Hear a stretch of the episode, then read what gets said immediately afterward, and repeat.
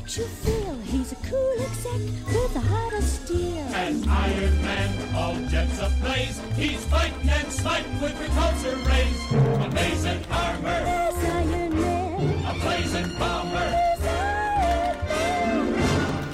Muy buenas tardes, queridos amigos. Nos encontramos nuevamente entonces en nuestro podcast, uno de los podcasts, digamos, más completos que existe de criptoeconomía de habla hispana. También hablamos un poco sobre la situación mundial, geopolítica, algo de, de los engaños del sistema y las cosas que impactan nuestras vidas, que son tremendamente eh, preocupantes, para las cuales nos tenemos que preparar. En muy pocos días se va a iniciar un seminario, estoy tomando la decisión, es un seminario que voy a dar yo personalmente sobre el futuro de la economía mundial, hacia dónde vamos encaminados. Es un seminario que va a estar fundamentado en varios libros que, que demuestran qué es lo que está sucediendo.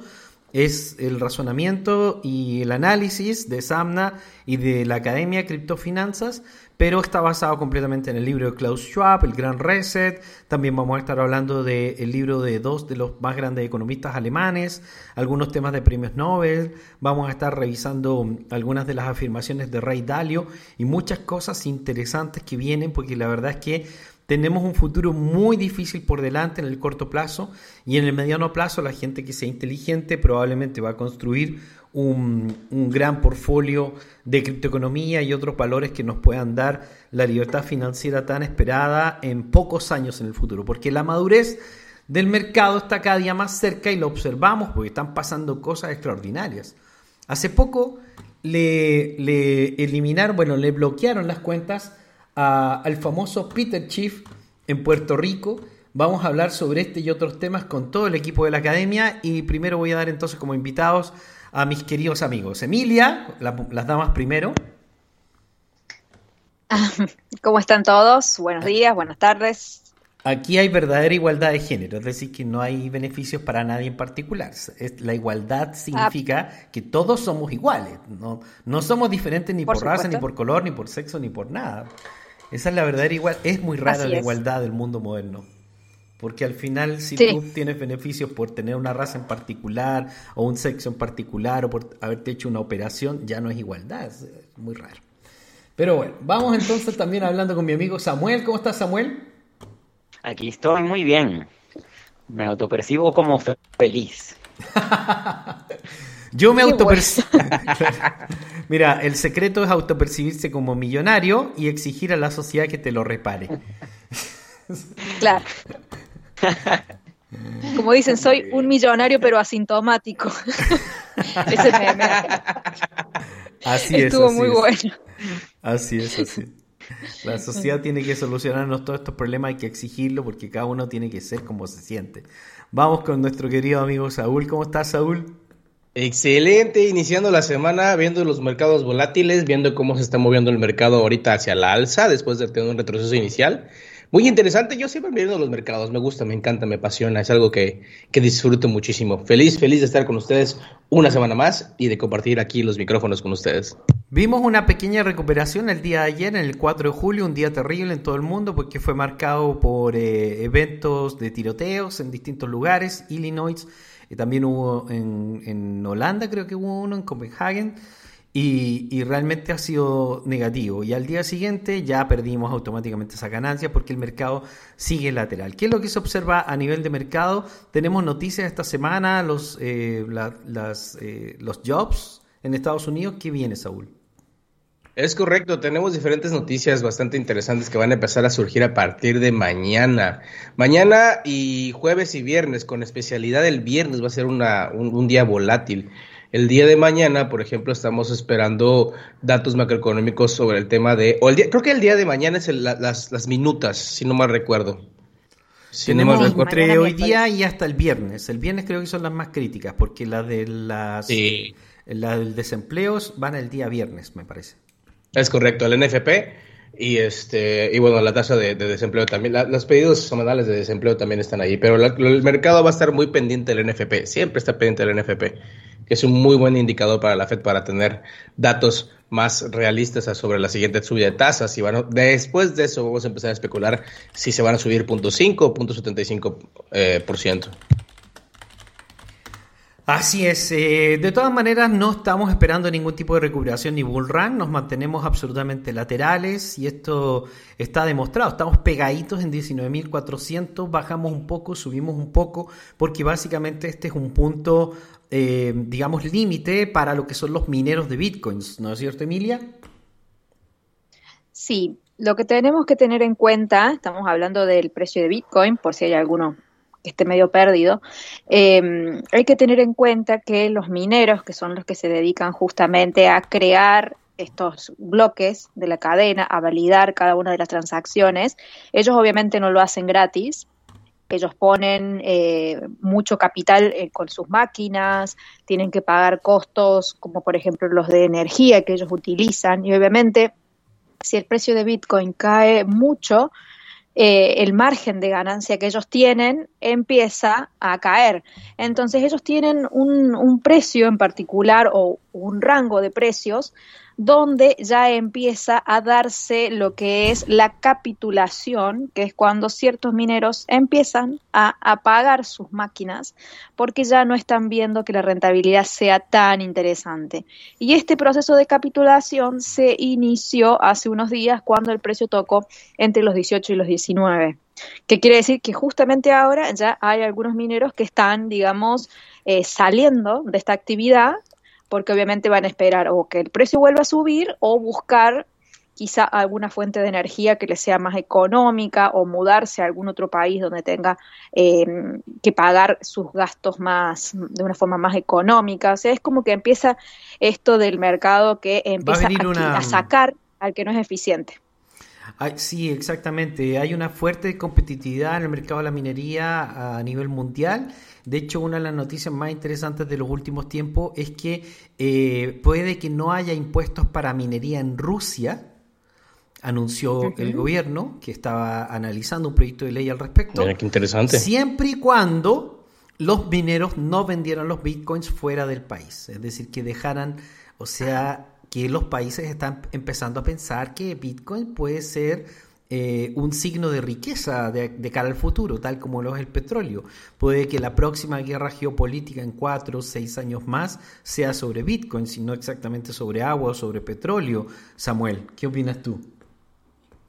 Eso está interesante porque además Nayib Bukele le compró en 19 mil más y hay unos impuestos en la India para transacciones en cripto. Entonces se ve como la contradicción entre los países para ver cómo quién, quién se posiciona de, en diferentes puntos de vista, ¿no?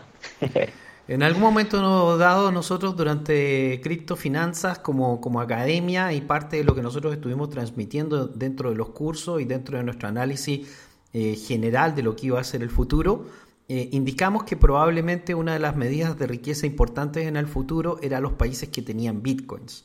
Y por lo tanto, en la medida que eh, los países fueran más rápidos hacia la criptoeconomía y pudieran atraer más capital y mantener y controlar más tokens de distintos proyectos, no solamente de bitcoins, es probable que esos países se convirtieran en ricos y por lo tanto las regulaciones más liberales podrían ayudar a algunos países más pequeños y así es como nació la teoría de que eh, Salvador pudiese convertirse en el próximo Dubai.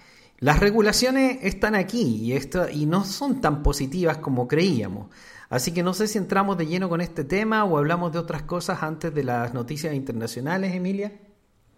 Quería hacer una aclaración porque se me quedó la palabra commodity, eh, lo que decías recién del petróleo dando vueltas. Y me estaba acordando que Gary Gensler, que es el presidente de la SEC, ha dicho que, según sus palabras, que él ve a Bitcoin como una commodity.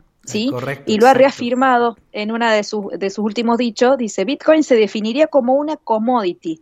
En cambio, las demás monedas ya las ven más parecidas a lo que es valores, porque han tenido una ICO, que son similares a las IPO, que son esas ofertas públicas iniciales donde se recauda un, un capital, porque obviamente los inversores quieren, quieren ser parte de ese crecimiento, de esa empresa y de todo lo que involucra lanzarse al mercado una acción, entre comillas, nueva. Así que él mismo lo ha reconocido que Bitcoin tiene todo el perfil para ser una commodity. Así es, muy bien. Y esto es parte de lo que nosotros estamos observando. O sea, en el futuro, en el híbrido, porque sí va a existir un híbrido, el blockchain no tiene por qué fracasar. El blockchain va a ser una de las bases del ecosistema, Bitcoin no va a desaparecer en ningún caso y posiblemente lo conviertan en un commodity que va a ser lo que va a terminar de impulsar su valor y su cotización de cara al futuro. No malentiendan nunca lo que nosotros hemos expresado, que es que eh, Bitcoin, yo no creo que el proyecto Lightning Bitcoin pueda tener éxito y realmente creo que la criptoeconomía y el blockchain va a estar más ligado a otro tipo de proyecto, pero que Bitcoin en sí mismo va a funcionar como una base del sistema criptoeconómico. Así que de esto es lo que vamos a hablar porque eh, la forma de regular y controlar el sistema va a ser a través de la CBDC. Y parece que el principal enemigo de la CBDC serían las stablecoins. Así que Europa ha estado tratando de sacar una, un esquema de regulación que anunció hace 48 horas apenas, y bueno, como siempre estamos al tanto de todo lo que está sucediendo, vamos a tratar de hacer un análisis, Saúl, sobre este tema. Creo que nos preparó una lista eh, al respecto, Emilia, para que vayamos conversando y analizando cuáles son los principales aspectos de la regulación. Emi. Bien, bueno, este proyecto se llama MICA, Markets in Crypto Assets. Esta ley en realidad ya se viene hablando hace un tiempo, nada más que obviamente todavía no está puesta en práctica. Lo primero que quisieron hacer desde la Unión Europea con esta ley es prohibir la minería proof of work. ¿Sí? O sea que. Sí, porque sería antiecológica. Claro, y como, el nuevo modelo ecológico, claro. Y sí. ¿Y cuáles serían las dos monedas más importantes que representan ese sector? Serían Bitcoin y Ethereum. También podríamos hablar de Litecoin, pero no es tan relevante como estas primeras dos. La votación fue negativa, así que no pudieron prohibirlo.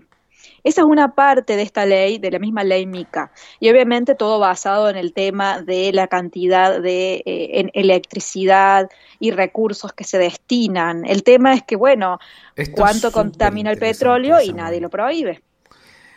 No lo van a poder prohibir, pero hay algunas cosas al respecto que están haciendo. Esto es súper interesante, Samuel, porque significa que los locos degenerados no están totalmente en control. Tienen muchísimo poder, pero ellos no están en control. Digamos, la, la, cura del cambio climático, que, que, nos lleva también al tema de bitcoins y, y, la energía, que siempre hemos sabido que no ocupamos ni siquiera el 1% de lo que ocupa el sistema bancario, Saúl. Samuel, perdón. Sí, Sí, eh, yo opino lo mismo, no están totalmente en control. De hecho, eh, se ve cada vez más gente como dándose cuenta de, la intervención energética que hay de, los grandes líderes del mundo, ¿no? Por ejemplo, en España hay denuncias de que los, parques eólicos están apagados intencionalmente para, para que no generar la energía y usar el gas de, ruso y, y todo el, problema que hay por ahí. Eh, y siempre, sí, si todo el control estuviera en manos de, estas personas, no estaríamos hablando de esto tampoco, ni de las criptos ni nada. O sea, Peter Schiff hubiese tenido totalmente eh, la razón. Eh, Exactamente. Aparte yo creo que los mineros también por una cuestión de costos, de a poco van a ir migrando a las energías renovables. Primero para no ser perseguidos y segundo, porque obviamente es mucho más económico. No vamos a poder negociar en eso. Eh, hay, hay mucha discusión ahí porque hay mucha manipulación respecto al tema, pero yo creo que el modelo ecológico es un acuerdo total, o sea, que, que, que el sistema entiende que de alguna manera u otra tenemos que transformar la sociedad porque el capitalismo en cierto modo es excesivo, pero es excesivo por culpa de la impresión de dinero, no por culpa nuestra exactamente. Los líderes mundiales, los gobiernos han tratado de, eh, digamos, de presionarnos a nosotros respecto de que los grandes culpables de todo somos los seres humanos y eso no es tan cierto, porque el problema es que ellos han inventado una riqueza ficticia que destruyó el sistema y nosotros lo vemos aquí en estas curvas perpetuas de crecimiento que no paran, Samuel, Saúl, perdón. Es correcto, totalmente de acuerdo. Bueno, inclusive ahorita en estos momentos los mercados están reaccionando bastante bien, bastante bien en relación a lo que estamos comentando. La verdad es que eh, coincido con todos y cada uno de ustedes en lo que están compartiendo, pero me gustaría, me gustaría realmente observar, observar ya algo aplicado. Me gustaría observar esa parte ya eh, hacerlo tangible, porque muchos están especulando de que esto puede ser contraproducente para la criptoeconomía y sinceramente no sé qué piensan ustedes, yo considero que es todo lo contrario. Sería algo que impulsaría aún más. ¿La regulación te refieres tú o el tema del pasarnos a energía verde? Energía verde. Mm. Porque es que, nos tenemos que pasar a energía verde sí o sí. Es correcto. Prácticamente. De hecho, el sistema tiene que pasarse a una energía verde, aunque no nos guste, pero hay mucha manipulación ahora y tampoco es tan barato como dicen por el momento. Por el momento. Pero es que precisamente lo que estábamos hablando la vez pasada, en un podcast, no recuerdo en cuál, hablábamos de que Cartens estaba diciendo sobre el cisne verde. Y es, es, es precisamente esto de lo que estaba hablando Cartens, de que iba a haber alguna especie de movimiento o alguna especie de, de um, olvidé la palabra correcta y en concreta que él dijo, que haría que las personas migrasen desde un modelo en carbón, o así de carbón, o petróleo, a energías verdes. Y eso generaría una crisis también, porque la mayoría de nuestros actualmente productos y servicios están basados en energías no renovables. Entonces, él estaba eh, preveyendo este, este cisne verde. No sé si ustedes recuerdan que platicábamos esa parte. Sí, por supuesto, por supuesto. Sí. y, yo creo que, yo creo, y yo creo que es un poco real todo eso. Pero, Emilia, básicamente lo que nosotros estamos viendo es que eh, en la regulación, una vez que nosotros superemos el escaño de, de que supuestamente somos contaminantes, Bitcoin tendría que subir como un rocket, porque ya no les queda prácticamente ninguna otra excusa. Esta es la excusa más ridícula que les queda. Sí, totalmente. Es muy ridícula porque las, estadísticas, los números muestran que no e, el gasto que Bitcoin genera no, no tiene nada que ver con las otras actividades. Y sí, obviamente es una forma que ellos tienen de agarrarse y de tratar de frenar el crecimiento de toda esta industria porque una vez que crezca tanto, tanto, tanto, obviamente, por más que quieran meter su nariz, les va a costar mucho más. Entonces ya mm. están viendo el impulso que esto está generando y están tratando de adelantarse.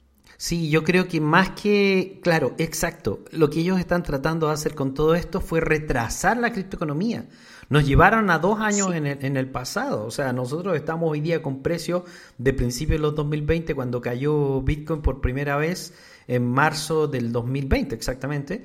Y, estamos viendo precios cercanos a ello. Todavía estamos un poco por arriba, porque Bitcoin en ese momento llegó a 3 mil dólares y en este momento todavía estamos en 20 mil. La gente dice que estamos en una catástrofe.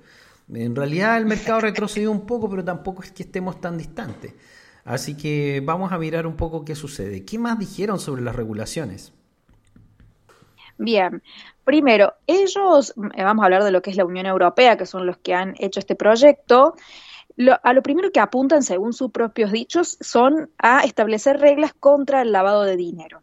Entonces, ¿qué es lo que quieren hacer? Que todos los SEX, es decir, todos los exchanges centralizados que residan en Europa o que tengan su actividad allí, tienen que hacer verificación de absolutamente todos sus clientes, sin importar si la transacción es de dos centavos, por decir un número y tienen que dejar registrados tanto la persona que es el emisor como la persona que es el receptor. Tiene que quedar todo declarado. Quieren tener una trazabilidad total de cada movimiento. Este la excusa que ellos este ponen, claro. Claro. La excusa que ellos ponen es que el que generó todo esto fue Rusia al invadir Ucrania porque sostienen que eh, Rusia está utilizando el, mundo de, las criptos para, evadir las, sanciones que ellos han puesto. Ah. Entonces quieren ver todo y estar pendientes de cada movimiento que se haga. Lo, terrible es que cuando tú empiezas a mirar y estudiar todos estos temas, te das cuenta que casi parece un show, un show de la lucha libre, donde hago como que te pego, pero en realidad no te pego donde hago como que te hago algo, pero no te hago algo, porque por otro lado te, sigo comprando, quiero que me des gas, eh, o sea, es, es, muy extraña la forma en que, en que se hace. Honestamente, si miras un poco más allá, vas a ver que al final pareciera que están todos de acuerdo para la implantación del modelo. Esto era muy, muy, muy, muy evidente. Eh, lo veníamos viendo desde hace ya un rato, el tema de que si va a ser la excusa. Y este es el híbrido. Yo creo que en el híbrido eh, va a ser muy difícil trabajar de otra manera. La descentralización total no puede existir. Porque si no, no podrías comprarte casa, no podrías comprarte carro, no podrías salir de paseo. O sea, apareciste de pronto con 50 mil dólares, con 100 mil dólares. evidentemente nada de eso podría ser eh, hecho, realizado. O sea, de alguna u otra forma vamos a tener que vivir una economía híbrida donde nosotros vamos a tener que reportar y pagar algunos impuestos. Y entonces, aunque la economía eh, blockchain sea totalmente descentralizada, eh, las bisagras van a estar total, totalmente controladas. Y yo creo que esa sí va a ser probablemente la realidad y la realidad nos la vamos a saltar como nos la saltábamos tradicionalmente con paraísos fiscales y con otros lugares que tengan regulaciones más laxas, Emilia. Sí, justo estaba pensando en eso, en, que siempre los usuarios van a encontrar una ventanita para abrir. Primero, existen muchos sitios donde se pueden hacer compras y ventas de, hablo principalmente de Bitcoin, porque todo lo que es tokens, uno lo puede seguir comerciando en los exchanges descentralizados. Ahora, Bitcoin es, siempre ha sido lo más difícil porque la forma más accesible o más sencilla para comprarlo era los exchanges centralizados. Pero existen muchas páginas o, puede seguir haciendo el comercio P2P o, F2F, face to face. Siempre esas opciones van a estar. Obviamente van a ser más caras. Y la regulación no termina solo ahí, en este proyecto, sino que también quieren, que esto sí me parece bueno, proteger de cierta forma a los usuarios contra el abuso eh, y la manipulación. Oh, me retracto. No me parece bueno hasta ahora, era después, perdón. Eh, quieren proteger contra el abuso y la manipulación. ¿Qué es lo que quieren hacer? Eh, controlar a los emisores de monedas estables. Lo que sí me parece bien ahora es controlar a los emisores de los criptoactivos que no tienen respaldo y hacer responsables a los exchanges si los comercian, si realmente eso no servía para nada y las personas que lo adquieren se ven envueltas, por ejemplo, en algún hackeo, en algún exploit. Esto sí me parece interesante como una medida de protección de que no cualquiera puede hacer cualquier moneda que no sirva para nada, el exchange la es que en realidad abre el comercio y listo. Es que, tiene que ser así. La, la, cantidad de Ponzi, robos, estafas, scam que hemos visto en el mercado es brutal. Y además un, un, relajo brutal, o sea, los de los de Axe Infinity, ah, sí, nos robaron 100 millones de dólares, no importa, abrimos el, el bridge de nuevo. Ay, nos volvieron a robar 600 millones de dólares. Ah, no importa, lo abrimos de nuevo, o sea, por favor. Es, que no, es que primero no te creo que te hayan hackeado, o sea, lo que yo creo es que ellos mismos se hackean. Es tan fácil hacer desaparecer el dinero hoy día en Internet y ellos mismos saben cuáles son sus fallos técnicos. Sí, por supuesto. Seguramente habrá alguno que sea, hackeado, pero también habrá otros que se provoquen a sí mismos las cosas. Hay de todo y no nos tiene que extrañar nada. Yo creo que la eh, mayoría probablemente son provocados por ellos mismos, porque ellos mismos tienen sus ingenieros y todo, y ellos mismos encuentran esos agujeros, porque ellos están ahí todo el día. A mí me hackearon una vez una cuenta de toro, me robaron una fortuna y fue toro. Y fue, fue el mismo toro. De hecho, por eso yo no recomiendo toro a nadie. O sea, ni en broma se metan en esos sitios. Muchos de esos sitios, cuando ganan mucho dinero, después ellos mismos te hackean las cuentas o te hacen un montón de, de, cosas bastante inmorales, ilegales. Y, y no hay cómo eh, demandarlos porque ellos son los dueños y los propietarios de los servidores. Y en el caso de blockchain es igual. Entonces la regulación, aunque es mala, trae algunas cosas que sí son importantes. El que haya responsabilidad legal, por ejemplo. El que no se puedan lavar simplemente las manos de todo lo que hacen. El caso. Exacto, eso sí me parece muy interesante. Exacto, que se hagan responsables. Y con esta ley ellos pueden obligar al, al, exchange que dio lugar a este comercio a que se haga responsable. Esto sí me parece muy interesante. Obviamente todo el comercio va a quedar regulado y también los monederos, es decir, todos los monederos privados, personales, que interactúen con un exchange para poder sacar, el, eh, por ejemplo, tus bitcoins o la moneda que sea a tu en monedero personal, ese monedero tiene que estar declarado y reconocido. O sea, no es que yo, listo, compro, declaro todo y después me lo mando y nadie sabe dónde. Toda esa trazabilidad tiene que quedar establecida. Seguramente va a haber algunas billeteras que pacten con ciertos exchanges. Tenemos, por ejemplo, el caso de Trust Wallet, que es de, de Binance. Es mucho más, más sencillo que en el caso de que estas regulaciones caigan sobre Binance, más allá de que Binance no está eh, en la Unión Europea, pero en el caso de que llegue al, lugar donde reside este exchange, es mucho más fácil, digamos, ese vínculo con esa billetera. Doy ese ejemplo porque es el más conocido. Obviamente estas regulaciones caen sobre el territorio de la Unión Europea. Principalmente. Claro. no puede ir a otros territorios. ¿Puede ser que se genere un efecto contagio? Sí. Nosotros sabemos y tenemos la teoría de que hay un objetivo que, que significa empobrecer a la, a la, población en ciertos países un poco para poder, eh, digamos, ralentizar el modelo de consumo para poder ralentizar el modelo de consumo necesitan destruir la riqueza de ciertos países. Por eso que nosotros estamos viendo ataques generales y masivos sobre todos los activos que existen hoy día en el mundo. Las acciones estamos viendo una caída general global de prácticamente todas las industrias. Solamente se salva biotecnología. Hace poco estuvimos viendo esta nueva noticia de que habían descubierto 13 trillones de dólares de oro en Uganda también, al parecer, y esto estaría, mm. estaría frenando el crecimiento del precio del oro. Ahora, todas las regulaciones todo lo que está pasando en criptoeconomía es una destrucción masiva de la riqueza criptoeconómica. Hemos perdido casi el 70-80% del valor del mercado criptoeconómico en, apenas unos meses.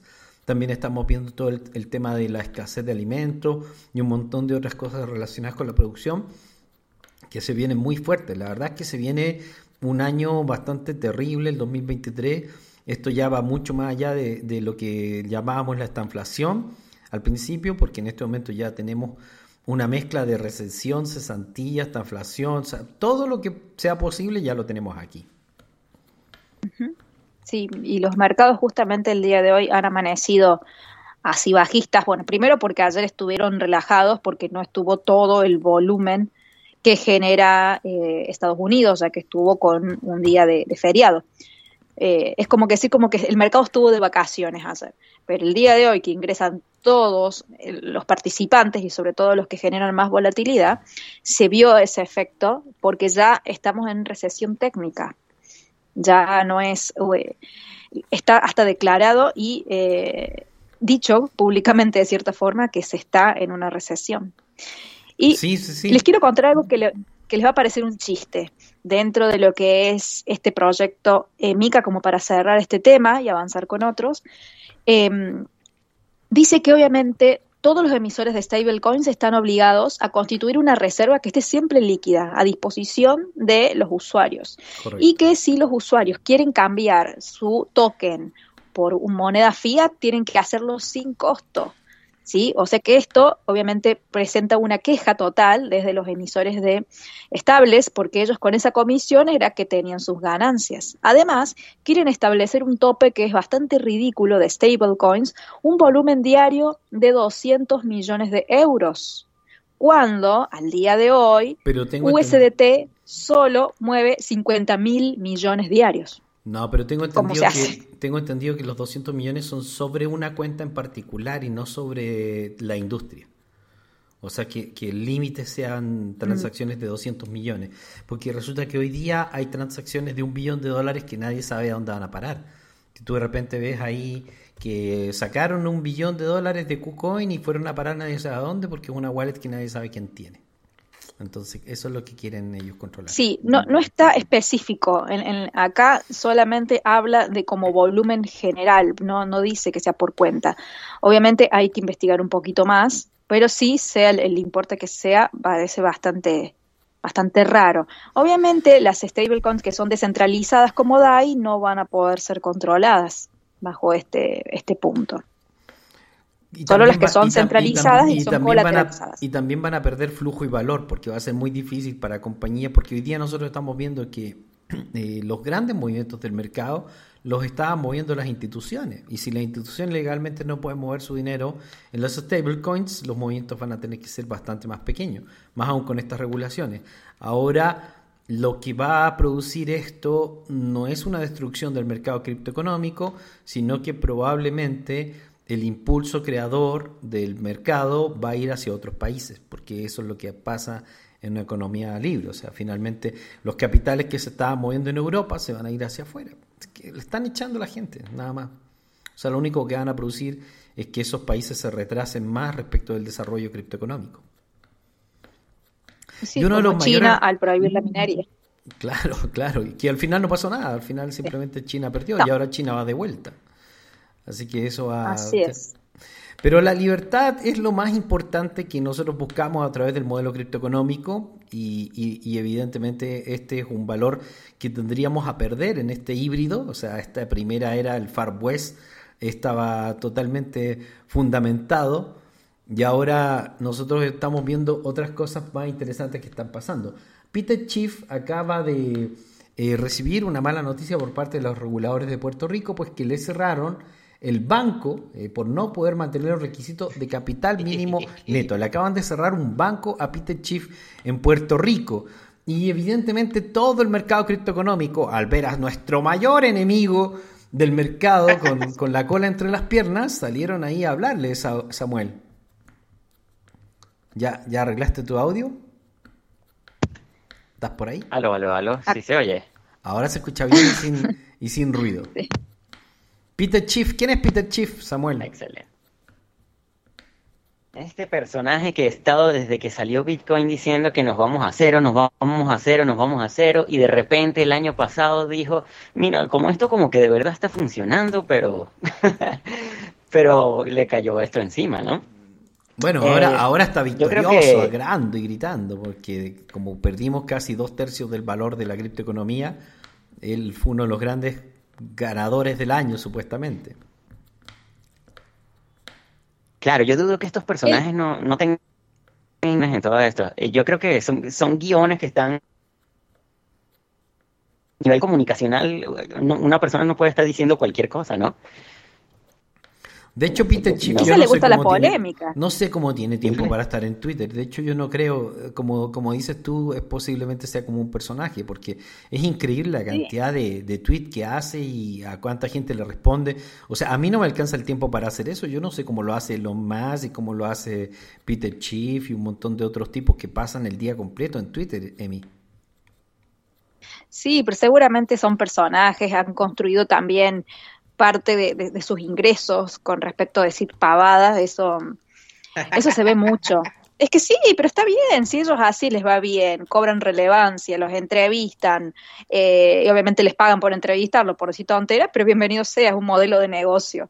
Eh, pero en este caso, lo que ha ocurrido con este banco que se llama Euro Pacific Bank fue cerrado por las autoridades de Puerto Rico porque hay acusaciones de que hay irregularidades fiscales.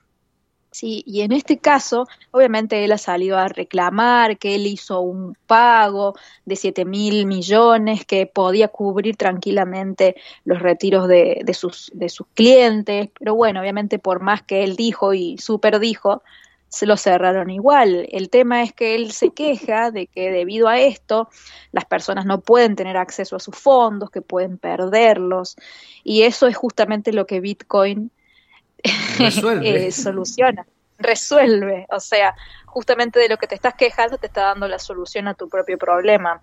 O sea, si yo realmente no quiero que nadie meta la mano en mi bolsillo, tengo bitcoins en mi cartera personal y nadie los puede tener. Si yo me sé mis, mis, mis palabras o mi frase de recuperación, no me los pueden confiscar. No, no me pueden cerrar la cuenta ni quitarme el acceso a mis bitcoins. Que es uno de los valores de la economía descentralizada, claro. Exacto, justamente eso es, justa, es esta, esta ironía dando un, un lindo cachetazo. Pero bueno, y son cosas que, que va a tener que aprender a darse cuenta. Peter Schiff durante mucho, mucho tiempo ha estado hablando en contra de bitcoins. Desde, desde que Bitcoin valía 17.50, que le estaba recomendando a las personas salirse de Bitcoin porque lo iban a perder todo. Y resulta que Bitcoin subió de 17.50 a, a a 300, 500, 1000, 2000, 3000, 5000, 10000, 60000. Y, y él seguía diciendo que había que, venderlo porque había que perderlo todo. La verdad es que actualmente ya está en un nivel Bitcoin donde es prácticamente imposible que caiga y tal como estamos viendo, eh, parte de lo que es un secreto a voces es que va a convertirse en una como de las bases del sistema económico digital del futuro y por lo tanto sí va a tener los valores que nosotros estábamos esperando en algún momento. Así que Peter Chief tiene todas las de perder. Pero además, eh, como él es banquero, lo que ellos buscan es que finalmente ellos administren el dinero. Entonces su opinión no tiene ningún valor, Saúl. Porque al final él lo que él quiere es que la gente ponga dinero en su industria, que es la industria de los bancos, donde finalmente Claro. ellos ma- manipulan el dinero, lo administran y hacen lo que quieren y por eso lo sacaron de Puerto Rico. Claro, definitivamente, pero es que es que la, la- la ironía radica en eso, ¿no? Principalmente lo que ustedes comentan, también el hecho de que eh, lo hayan cerrado el banco, uno de los datos que estoy leyendo ahorita es que una de las razones también por las cuales cerró el banco, bueno, la, la, em, los reguladores cerraron su banco es porque no mantuvo el capital mínimo neto. Y comentarios en los twitters que este fulano Peter Schiff está mencionando es que suena más victimista, o sea, es, es que yo no he ganado, yo he ganado dinero, mantener un banco es muy difícil, es muy caro y la la la la. Es un la, sinvergüenza, la. es un sinvergüenza, O sea, exactamente, o sea, estás promocionando tu banco, ojo ojo aquí, estás promocionando tu banco, usas Twitter, hablas de, de que no, Bitcoin, no, vénganse conmigo, aquí soy yo, aquí soy el mejor, y te cierran el banco porque no cumples con el mínimo requerido de tener, el, el capital mínimo requerido neto. Eh, eh, ¿Really? Dicen aquí en México que el, el- el pez por la boca muere. Y este es un claro ejemplo. Y considero que es uno de los primeros, porque mucha gente ha estado, no, voy a decirle gente para no llamarles este, influencers o, o- o econ- economistas premiados o lo que sea. Mucha gente está eh, tratando de recriminar o de, de hacer menos el tema del Bitcoin, ¿no? Y yo creo que si este compañero ya le cerraron la boca por el mismo mercado, considero que pronto, pronto también el Bitcoin le va a cerrar la boca a más de uno. Y eso, eso sí lo sí, quiero sí. ver. Nosotros creemos que el Bitcoin Claro, pero- evidentemente se va a recuperar. Nuestra teoría es que se va a recuperar después del próximo halving, es decir, que vamos a tener un periodo de tiempo que, que- que sí va a estar un poco complicado. Saúl, eh, Samuel, ¿qué querías decir? Claro, que fíjense que con lo que- la limpieza que está sucediendo en el cripto puede estar reflejándose también de alguna forma en el mercado tradicional, porque con todo lo que está pasando con KuCoin, Coinbase, eh, Arrows Capital, eh, y le pasa esto a Shift, de alguna forma es un reflejo de, de la situación. Oye, lo que sí, Sí. nosotros estamos que- observando... da- dale, Emilia, porque yo iba a pasar a otro tema Ah, lo que quería decir pero que- no el mismo. que cada uno obviamente tira para su propio negocio. Obviamente Peter va a hablar así porque él es banquero, así como también Armstrong, que es el CEO de Coinbase, habló, pero bellezas de esta nueva ley MICA en eh, zona euro. ¿Pero por qué? Porque justo él está en planes de expansión para zona euro. Entonces, qué mejor que decir qué, qué grande esta, es qué buena esta ley, qué beneficiosa, porque está queriendo negociar. O sea, Claro. es, es más que esperable eso, porque cada uno va a defender su territorio y, y está bien. Pero hay que Aquí en entender México- en qué Parte- territorio está cada uno. Parte del, parte del despertar de los coiners durante este año 2022 ha sido darse cuenta que aquí no existen los buenos ni los malos, ni siquiera en el criptomercado. Va- Vaya, No, vaya elección intereses. más grande. ¿eh? Sí, Exactamente. sí, Son intereses encontrados, eso sí. Ah, Ahí, por ejemplo, ves a Shiba Army. Saludos a Shiba Army. Los, los respeto porque son un montón. Pero, oye, ¿dónde está su, su, su semidios Elon Musk que están esperando a que diga una publicación para adopción de Shiba Army y les dé los millones que el mercado les quitó? ¿Sí me entiendes? O sea, volvemos al mismo punto. Estamos Tampoco recayendo. en importa nada tampoco. pues, claro, a Elon Musk, claro que no. Ya, Pero, pero. Hace ratito estaba leyendo que estaba, bueno, en un grupo que tienen, son Shiba, Shiba Believers, eh, saludos, este, que están esperando que Musk hable esto y que se pronostica que en su siguiente speech va a decir algo sobre Shiba porque ya, te- ya tienen relaciones con Shiba. Vamos, siguen alimentando lo mismo y esperando que su Dios, o sea, o Dios Oh, con minúscula, no, y el hombre- hable. Y Elon Musk es uno de los personajes más raros que existe hoy día en el mundo. Se acaba de juntar con el Papa Francisco. Esa foto Oye, familiar, sí. una de las fotos más feas que he visto en la historia de mi vida, donde están todos sus Sí. hijos de un lado, donde está él de otro, se ve terriblemente mal vestido, todos incómodos. Es, es otro, otro artista del sistema, como diría nuestro amigo Samuel. Otro, otro actor ahí cumpliendo un papel, un rol. Es una de esas Claro, fotos que pero- dices, pero ¿se ve Claro, bien? si te pones esto, analizar, que, como dijiste tú, todas las posturas corporales, la ropa, todo esto, deja, deja un mensaje claro, más allá de- del Papa y de Elon Musk. Están incómodos. Exacto, es de esas fotos que dices, se ven bien, pero como que algo no cuadra. No sé. No, está todo mal ahí, está todo mal. O sea, no se ve familia por ningún lado, amor, cariño, no se ve absolutamente nada. Y nosotros sabemos que Elon Musk juega para un lado y después juega para el otro. El gran libertario a ratos y después eh, todo lo contrario. Eh, es que todos, todos tiran para su lado, como dice nuestra amiga Emi. Pero los que no están tirando para su lado nada es la zona euro, porque nosotros estamos cayendo en un valor catastrófico del euro que no habíamos visto pero en, en décadas, donde tenemos un euro casi a la par con el dólar, eh, Samuel, va Saúl, perdón.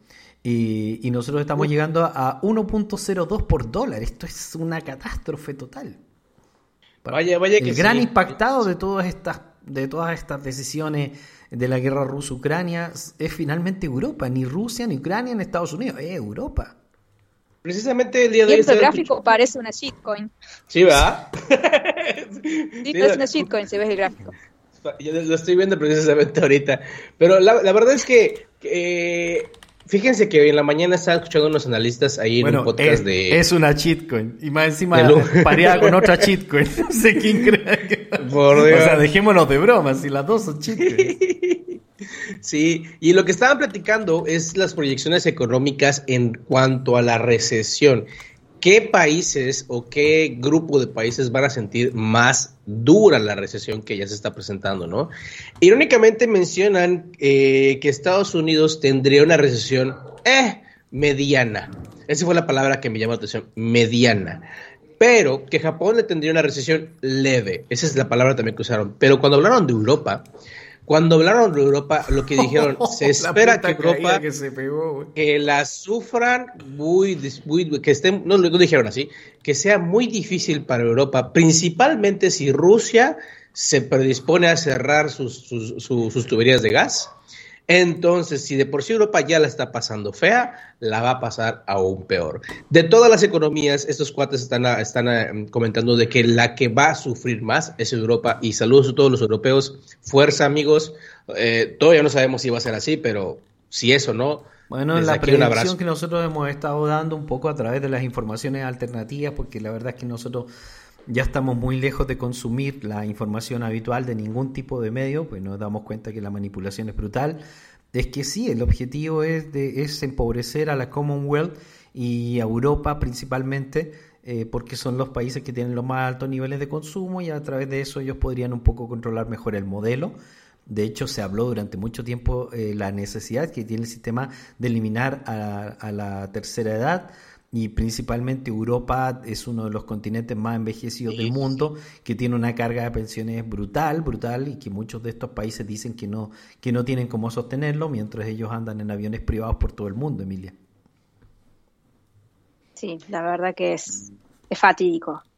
Pero sí se ve, y lo ha dicho la propia Christine Lagarde, ha dicho que hay muchos jubilados y dijo textualmente, hay que hacer algo. sí, sí. Así que Lo dijo. lo dijo. Más de una Sí. vez, de hecho, más de Lo una vez lo ha dijo. dicho. Lo ha dicho más de una Sí, vez. sí, sí. Esto se hay viene diciendo hacer, o desde sea, los 80. Sí, sí, sí, vienen diciéndolo desde hace mucho tiempo y ellos ya venían avisando que el sistema de pensiones estaba quebrado porque es el Ponzi más grande del mundo. El sistema de pensiones solamente funciona en la medida que haya gente poniendo dinero, pero como las nuevas generaciones no tienen trabajo, nadie está poniendo dinero. Entonces, si no hay empleo y no hay trabajo y no hay nadie poniendo fondos en las pensiones, ¿qué van a retirar los jubilados? Entonces, la solución del sistema fue, ¿cuál fue? Brillante, eliminemos a los jubilados. claro. Sí, no, la verdad que eso es, Claro. Increíble. es, es imposible hasta, hasta expresar una opinión porque realmente es muy, muy feo. Pero, por ejemplo, acá en Argentina, por ejemplo, se está promoviendo mucho el tema de dar planes. La gente que tiene planes y que se les ofrece trabajo en blanco, no lo quieren aceptar para no perder el plan. Y quieren negociar trabajo en negro, es decir, trabajo sin eh, Sí, firmar correcto. nada para Mm. no perder. Entonces se está promoviendo que la gente no trabaje. Entonces, las personas que pagaron su aporte jubilatorio tantos años, si nadie trabaja, Ellos se van entonces, ¿qué va a todo eso. Sí, eso es lamentable. Y ahí es- En Chile, que yo no vivo en Chile, Claro, pero, y en pero Chile siempre leo noticias de Chile, eh, el Estado se quiere apropiar de los fondos de pensiones. Y, y esto es lo mismo que quieren hacer todos los líderes latinoamericanos. Pasar a, unos sistemas gubernamentales donde al final lo único que están buscando es controlar y apropiarse y robarle el dinero a la gente, lo mismo que quieren hacer con, con el tema de las propiedades y todas las legislaciones que estamos viendo donde ya eh, se te va a quitar el derecho a propiedad. Complicado porque yo tengo opiniones mixtas al respecto, si es que yo entiendo que tenemos que entrar a un nuevo modelo. Parte de lo que yo les enseño es que nosotros tenemos que aprender y adaptarnos porque hay cosas que probablemente no vamos a poder combatir, como el modelo ecológico. Lo que tenemos que hacer es aprender y entender un poco mejor cuáles son las reglas del juego para ver cómo nos defendemos de lo que nos van a hacer, porque de que vienen por nosotros, vienen por nosotros. Eso está súper, súper, súper seguro.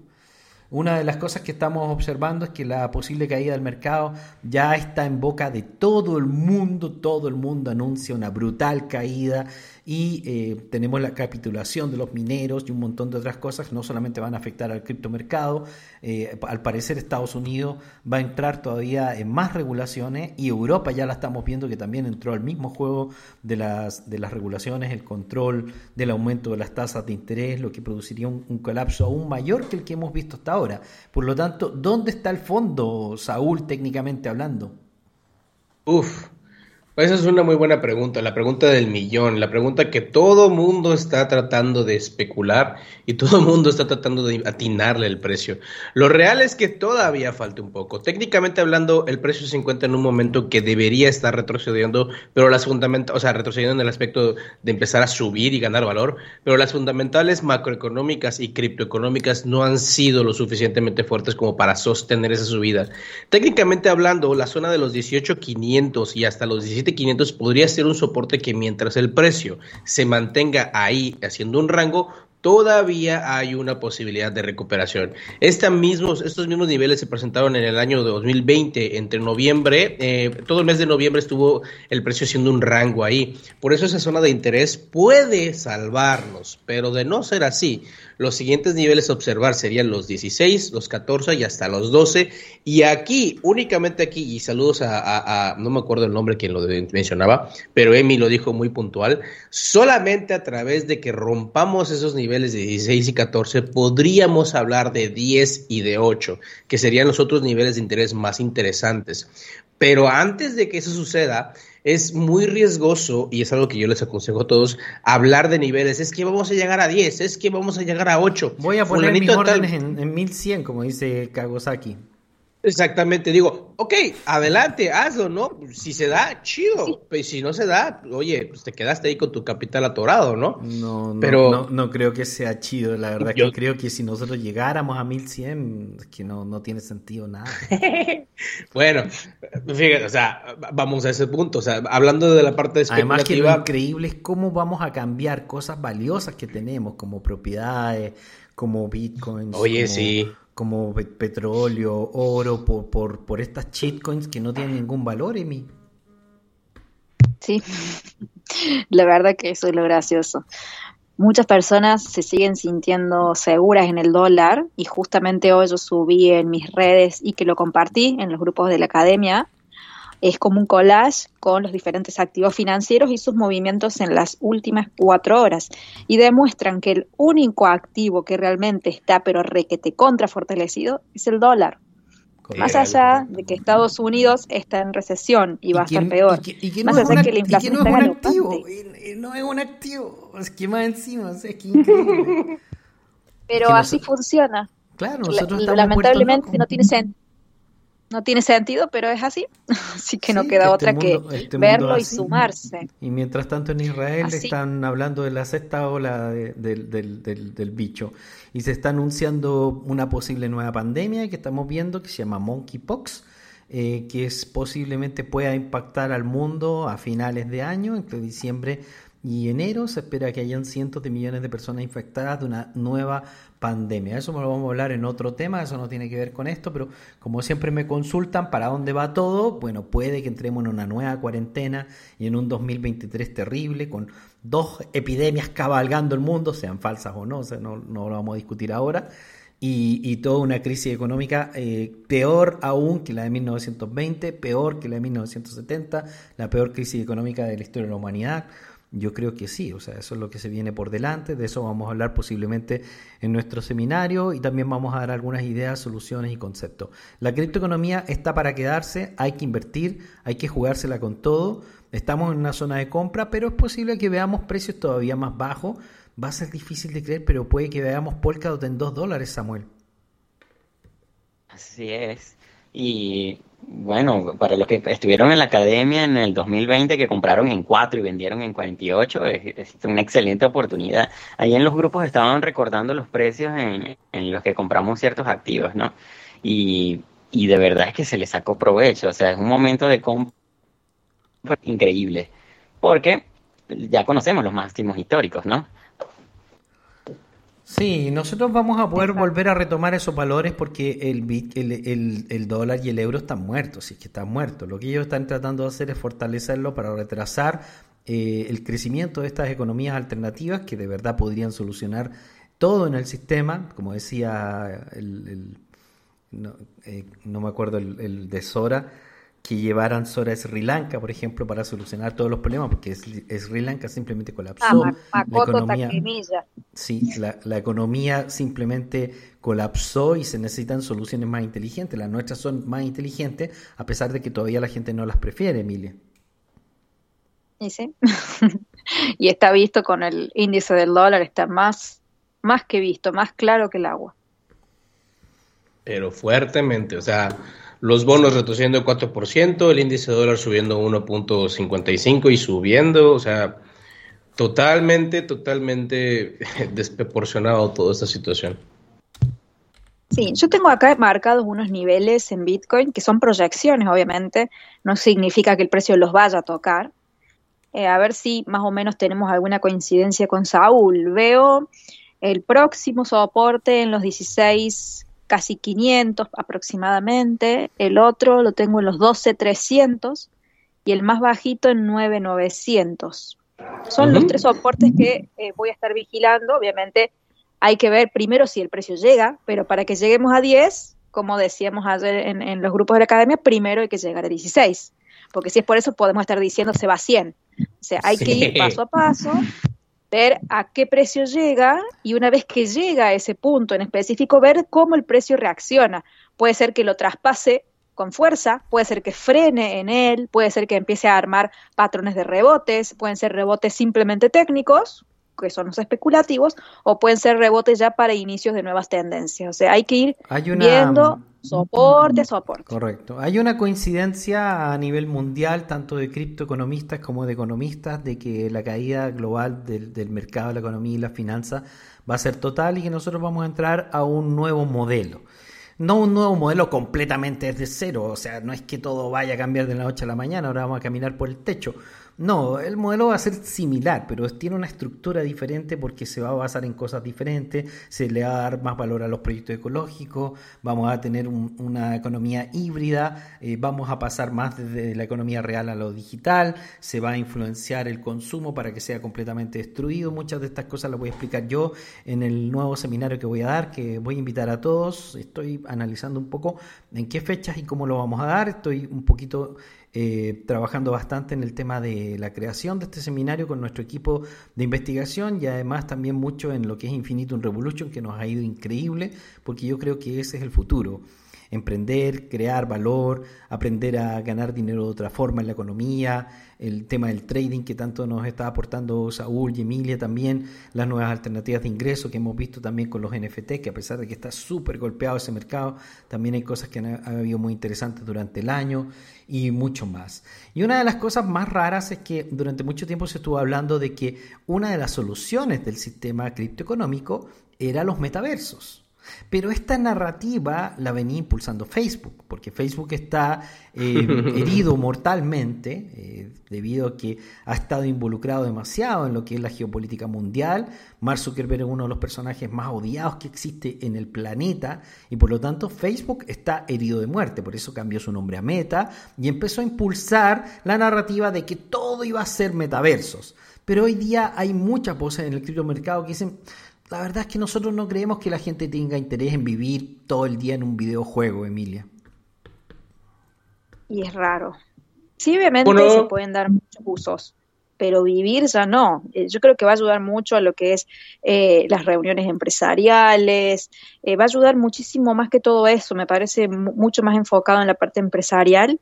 Puede ser también en, lo que son las comunidades, algunas charlas. Pero, esta idea, pero esta idea de tener metida las gafas y estar todo el día conectado y todo este rollo de los metaversos, Samuel, ¿qué, qué, qué ves tú aquí en esta locura? Bueno, pero es que hay que ver qué, qué, resuelve el metaverso, ¿no? Porque en el mundo del entretenimiento, los videojuegos tienen eh, mueven tanto como la pornografía, ¿no? Hay un gran mercado ahí, pero que todo el mundo migre para allá está complicado. Recordemos también, por ejemplo, el Messenger, el Microsoft Messenger, que todo el mundo usaba por, precisamente por las uh. comunicaciones, ¿no? Entonces, eso se diluyó en otras redes, desapareció Messenger, aparece en las redes sociales de la Web 2 y ahora está nueva Web 3. Eh, simplemente Hay mucha gente con pánico al modelo las empresas quieren darle. Sí, el pánico porque se ha, se ha hablado mucho del no tendrás nada y serás feliz, ¿no? que no creo que, vaya para allá tampoco, pero es una herramienta increíble lo que, lo que podría desarrollarse a través de eso. Yo creo que sí vamos para no tendrás nada y serás feliz. ¿ah? O sea, no, yo creo ah, que, eso, es, un hecho. eso es el modelo que viene. El modelo digital donde en realidad no tienes nada, tienes valores digitales, cosas digitales, tenemos tokens y un montón de cosas. Por eso es que se permite la criptoeconomía, pero la quieren regular porque al final vamos un poco para allá. Y por eso es que también hablamos de que va a ser no tener nada. No tener nada incluye no tener los lentes de realidad virtual, ¿no?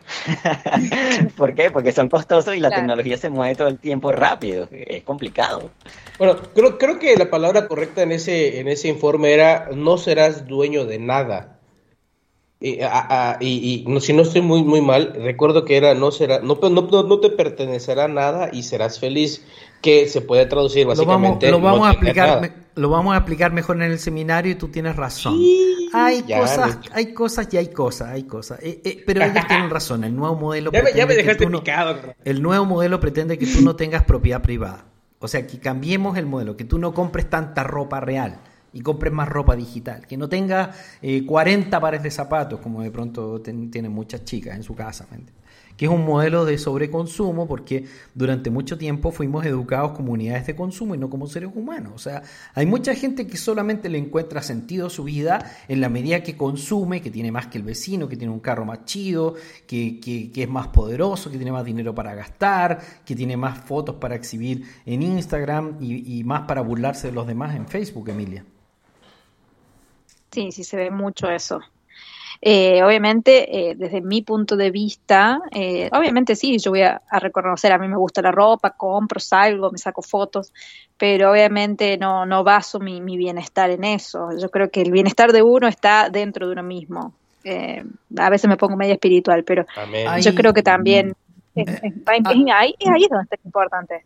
Es que los países, los países del norte, que son precisamente el objetivo de destrucción principal, eh, tienen un modelo de sobreconsumo brutal, brutal, brutal.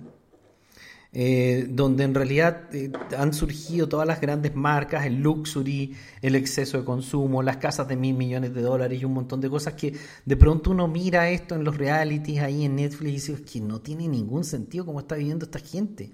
O sea, a donde llegó el modelo, que no es exactamente culpa de los seres humanos, es algo que, que ya no, tiene nada que ver con, nosotros realmente. Y por lo tanto, la idea de reestructurar el modelo no es tan mala. Hay mucha gente que piensa que todo, todo, todo lo que viene eh, por parte del modelo va a ser malo. Yo creo que la despoblación es mala, que envenenar a la gente es mala, que, digamos, engañar a la gente respecto de, lo que es verdad y lo que no es malo, pero no pienso que sea malo reestructurar el modelo, porque el modelo también está malo un modelo en que nosotros no somos seres humanos, sino que somos unidades de consumo, Saúl. O sea, sí tenemos que llegar a algún modelo que sea un poco más razonable. Totalmente, totalmente de acuerdo. De hecho, es, era, le decimos, es un must. Es, es algo que tiene que suceder. Eh, estamos observando, como siempre has comentado, es un modelo que será un modelo híbrido, eh, pero es, obligatorio que pasemos por esto en orden de seguir evolucionando o involucionando, depende de cómo lo podamos ver o lo quieran ver. Pero es, es evidente, o sea, tiene que ser así.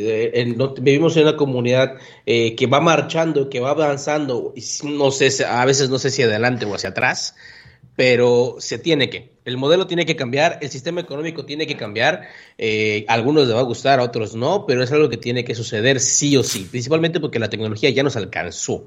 Y hay soluciones que pueden hacerse que la blockchain ofrece, pero que todavía hay mucho um, resistencia, sería la palabra correcta, para, para, para, para poder utilizarlo, ¿no?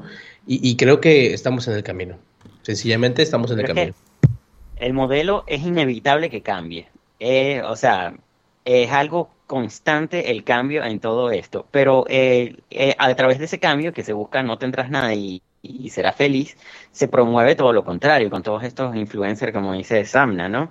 Y además si las CBDC están basadas en, en activos, en la moneda, el dólar o en el euro, eh, que todo tiene que estar respaldado y sigue habiendo la impresión eh, infinita, como está sucediendo en Argentina, como va a suceder en Chile, como están promoviendo ahora en eh, agosto de Petro en Colombia, como sucede en Venezuela. Entonces eh, va a cambiar, pero no se está haciendo nada para que cambie no va a cambiar para bien, que ese es el problema. Eso es lo que nos asusta.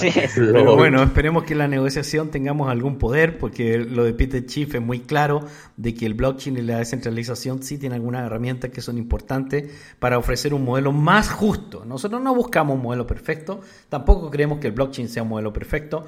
También estuvimos hablando durante mucho tiempo que el mismo DeFi ya parecía una guarida de ladrones.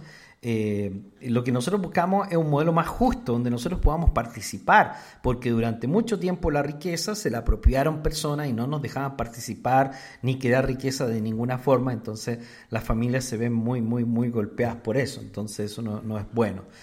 Eh, pero bueno, queridos amigos, eso ha sido todo el día de hoy. Sí, esperamos que el mercado esté más bajo, hay que prepararse psicológicamente y también hay que prepararse con capital, porque después de que el dólar se fortalezca, va a venir una debilitación brutal, brutal del dólar que nos va a dar la oportunidad eh, de enriquecernos y posiblemente construir un, activos de futuro que sí tengan mucho valor, porque el futuro digital es un hecho, Emilia. Seguramente. La tecnología ya está acá. Yo creo que va a darnos unos usos muy superiores a los que estamos viendo hoy. Simplemente hay que ir siguiendo los pasos, estar actualizados y siempre tener digamos, esa visión de ver hacia dónde ver el mundo, cuáles son las nuevas tendencias, para aquellos que lo quieran aprovechar desde un punto de vista como lo hace un inversor, obviamente se puedan subir ese tren, que es lo que en realidad todos buscamos también. Bueno, queridos amigos, eso sería todo el día de hoy desde Criptofinanzas. Les mandamos un gran saludo. Tenemos todavía, eh, nos quedan todavía en clases. ¿Cómo va en el tema de las clases, Emilia? ¿Qué, eh, qué, está, qué está pasando ahí en, en el curso que estás dando? Eh, vamos muy bien. Hoy tenemos la clase número 4 del curso Invertrader. O sea, están a tiempo todavía para, eh, para meterse, ¿no? Están súper a tiempo, ¿no? Sí, por supuesto. Por supuesto. Además, bueno, las clases son en vivo, pero todas están grabadas, así que aquellos que se suman después pueden ver las clases que ya hemos dado y continuar con las clases en vivo. O sea que lo pueden hacer tranquilamente, todos los que quieran están invitados. Lo que hacemos es analizar proyectos. Hemos tomado a Avalanche simplemente como un ejemplo. Lo que estamos haciendo es analizar el white paper, pero se están dando tips básicos para que eso mismo lo puedan aplicar en cualquier white paper que quieran leer. Pero bueno, obviamente por una cuestión práctica se elige un proyecto para analizar y estamos por ahí, es un buen proyecto además en todo caso. Sí, sí tiene muchas características, la verdad que son bastante interesantes y que la hacen diferente a las demás. Tiene características técnicas muy buenas. Así que eh, estamos viendo, lo estamos desglosando. Hoy vamos a iniciar a explicar los tokenomics y ya después empezaremos con todo lo que es el análisis técnico para poder complementar a lo que es el inversor, sumarle la faceta de trader y obtener este, este invertrader que sería el mix de ambos mundos. Bueno, perfecto. Entonces estamos trabajando. Yo estoy trabajando en un seminario y tengo entendido que usted, querido amigo Saúl, también está trabajando en algo. Es correcto. Andamos trabajando en seminarios, andamos trabajando también en cursos, principalmente enfocados en trading. Y ahorita que está viendo el tema de la emoción en todo esto involucrada, me gustaría eh, dar un seminario de, de, de ah, psicotrading, que es como algo más, más cercano a la emoción, el manejo de las emociones durante el trade, independientemente si es este swing, scalping o, o, intradía o inclusive... Sería muy bueno eso, ¿ah? porque yo creo que el problema son las emociones. De hecho, uno observa eh. normalmente los comentarios en todos los foros y los comentarios no son controlados por ideas concretas, son controlados por emociones. La persona se siente mal, trata de buscar un culpable, escribir cosas contra otro y, vemos mucha agresividad en los momentos de caída. En cambio, cuando vemos los, momentos de alza y la gente está ganando dinero y todo es pura felicidad, agradecimiento y, todo lo contrario. O sea, lo que las emociones finalmente controlan todo. Es correcto, es correcto. De hecho, también estamos, eh, estamos trabajando también para retomar los análisis técnicos semanales con un nuevo formato, que de hecho ya estamos ahí haciendo el trabajo con, con, el, los, de, con los de marketing y los de diseño. Y vamos a, va, esperen esta nueva imagen porque es algo que a mí me está apasionando mucho y me encanta, lo saben, para las personas que me conocen en la academia, me encanta estar en vivo analizando y compartiendo con ustedes datos. Y bueno, ahorita viene una segunda temporada, por así decirlo. Ahí estamos trabajando en ello. Esperamos que esta semana se, logre salir la primera, el, primer, el primer análisis en vivo, ya con el nuevo escenario. Bueno, queridos amigos, un gran abrazo para todos. Espero que hayan disfrutado el programa del día de hoy de Criptofinanza. Vienen todavía tiempos oscuros por delante. Chico Cripto teorizó que íbamos a llegar incluso a 10 mil dólares durante septiembre con un piso de 10 mil dólares, tal como dice también Emilia, que puede ser que ese sea uno de los puntos, puede que no, pero todo indica de que tendríamos un piso muy duro. Y yo creo que lo que finalmente va a pasar es que después de, de eso y posiblemente después del 2023 vamos a ver una fuerte, fuerte debilitación del modelo eh, para caminar hacia una nueva economía totalmente reestructurada, digital, donde tengan más fuerza e importancia los CBDS. Pero estamos aquí en el intertanto, en este proceso que va a durar probablemente cerca de 10 años, así que va a ser muy complejo de leer y muy complejo de, poder eh, sobrevivir. Por eso es tan importante estar en grupo, aprender, estudiar, mirar un poco eh, todo lo que tiene que ver con el trading y otras cosas que han estado aportando los chicos muy bien. Así que un gran saludo. Samuel, ¿alguna novedad que contarnos antes de que nos retiremos? Eh, no, bueno, también se está preparando el curso básico porque mucha gente está consternada de que el curso es muy avanzado, el de EMI. Entonces hay que ir preparando las nuevas generaciones. De hecho, lo es. Muy bien. Hay que aprovechar, hay que aprovechar todo lo que tenemos. La educación es lo más importante y a partir de ahí tenemos una gran oportunidad. No piensen que esto se ha terminado. Esto no se ha terminado. Estamos pasando un periodo eh, bastante negativo, pero estamos muy, muy lejos de que esto se haya terminado posiblemente nosotros vamos a ver que los precios se realcancen, se sobrepasen y construir riqueza sobre estos mercados. Así que no tengan tanto temor, prepárense para poder aprovechar toda esta oportunidad y construir eh, de cara al futuro. Un gran abrazo, queridos amigos. Eso fue todo desde Criptofinanzas. Chau, chau. Saludos, familia. Saludos a todos. Que bien. Besitos.